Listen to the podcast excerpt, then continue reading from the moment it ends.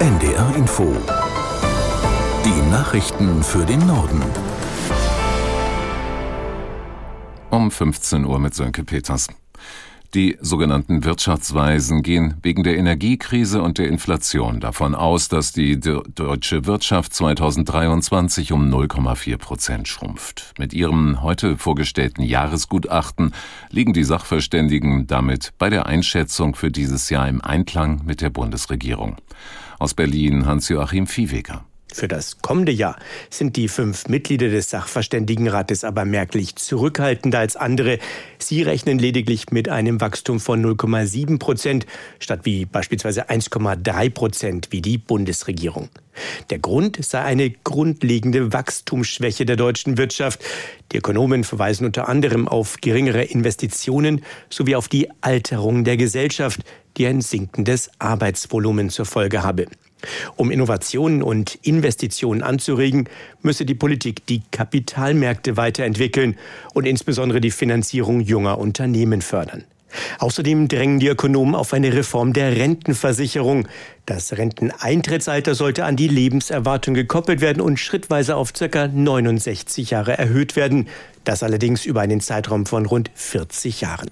Die EU-Kommission empfiehlt Beitrittsverhandlungen mit der Ukraine. Bevor die Gespräche allerdings beginnen können, müsse das Land seine begonnenen Reformen abschließen.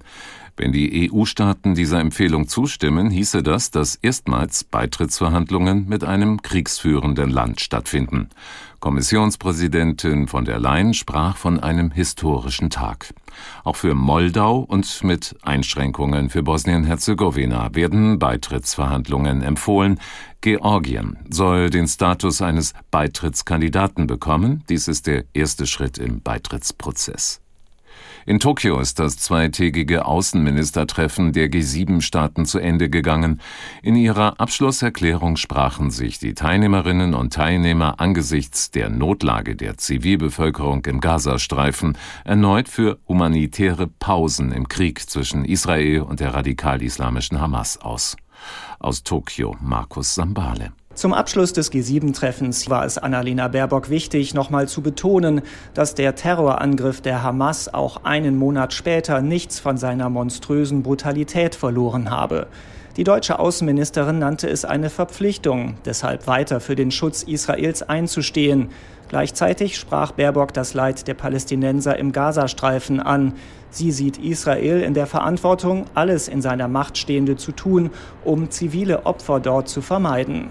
Bundespräsident Steinmeier ist besorgt darüber, wie sehr die Gewalt im Nahen Osten auch den gesellschaftlichen Frieden in Deutschland gefährdet. Das Land sei durch den Krieg in Nahost gefordert, wie lange nicht, sagte Steinmeier zum Auftakt einer Gesprächsrunde mit Vertreterinnen und Vertretern jüdischer und palästinensischer Gemeinden und Organisationen. Aus Berlin Dietrich Karl Meurer. Entsetzt zeigte sich Steinmeier über die Billigung des Terrors und antisemitische Hetze auf den Straßen. Unerträglich sei es, dass sich Jüdinnen und Juden in Deutschland nicht sicher fühlen, 85 Jahre nach den Pogromen von 1938. Er machte klar, die Bundesrepublik werde keinen Antisemitismus dulden.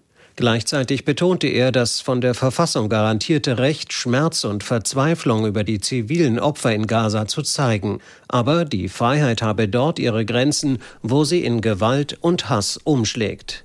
In Hamburg-Blankenese läuft seit dem Vormittag ein Großeinsatz. Die Polizei hat inzwischen bestätigt, dass eine Lehrerin an der Stadtteilschule mit einer Schusswaffe bedroht worden ist. Jan Busche aus der Nachrichtenredaktion fasst zusammen, was bekannt ist. Bei der Polizei war am Vormittag ein Notruf eingegangen. Sämtliche verfügbaren Kräfte wurden mobilisiert. Streifenwagen, Hubschrauber und Spezialkräfte sind seitdem vor Ort. Bei den Tatverdächtigen soll es sich um zwei Jugendliche oder Kinder handeln. Sie sollen geflüchtet sein. Einsatzkräfte durchsuchen weiter die Klassenräume in Hamburg-Blankenese. Laut Polizei gibt es keine Verletzten. Alle Schülerinnen und Schüler werden nach und nach in eine nahegelegene Kaserne der Bundeswehr gebracht. Eltern können ihre Kinder dort abholen. Vor Ort gibt es auch eine psychologische Betreuung. Das waren die Nachrichten.